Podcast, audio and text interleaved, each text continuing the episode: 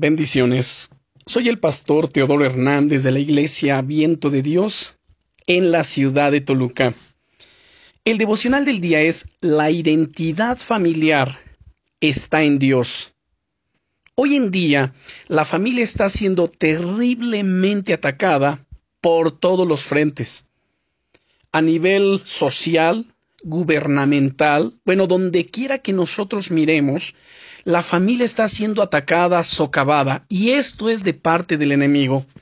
La palabra de Dios nos dice en Efesios capítulo 3, versículos 14 y 15, por esta causa doblo mis rodillas ante el Padre de nuestro Señor Jesucristo, de quien toma nombre toda familia en los cielos y en la tierra.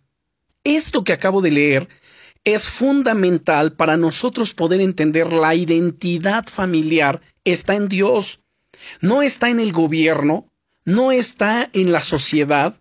De hecho, la familia no es algo que el hombre se haya inventado, de tal suerte que la debamos manejar a capricho sino fue creada y establecida por Dios. Una vez más, cito la escritura, dice el apóstol Pablo en el verso 14 de Efesios capítulo 3, por esta causa doblo mis rodillas ante quién?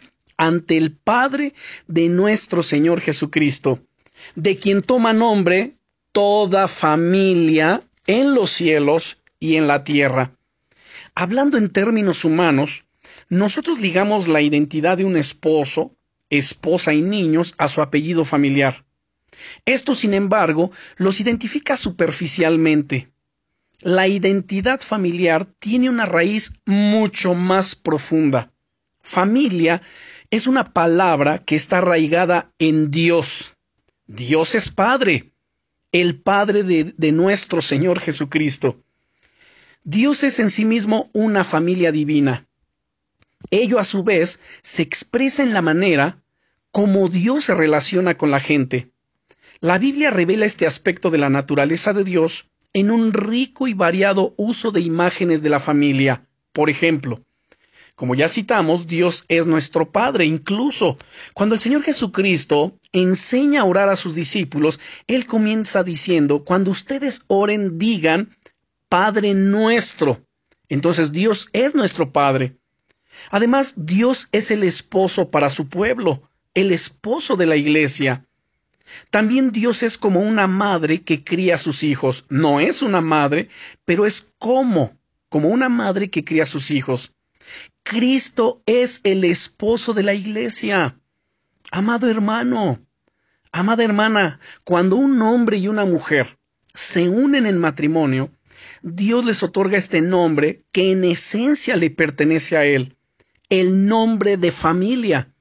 El esposo, la esposa y los hijos viven a la altura del verdadero significado de esta palabra cuando reflejan la naturaleza y la vida de la familia divina en la familia humana. Desde el libro del Génesis capítulo 1 versículos 26 al 28, cuando Dios casa un en matrimonio a Adán y a Eva, el mandamiento que les da es ir y llenad la tierra multiplíquense, sojúzguenla, gobiernenla.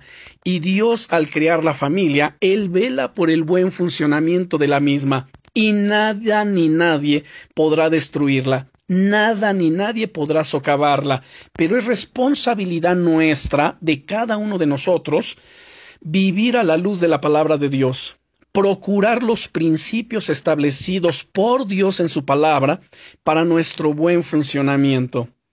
Así que pongamos atención en todo lo que Dios nos dice en su palabra respecto de la familia y no en lo que la sociedad o los gobiernos o, los, o, las diferentes organizaciones que se están levantando hablen respecto de ella. El único que tiene la palabra fiel, verdadera, firme, sólida y de bendición para la familia es Dios. Bendiciones.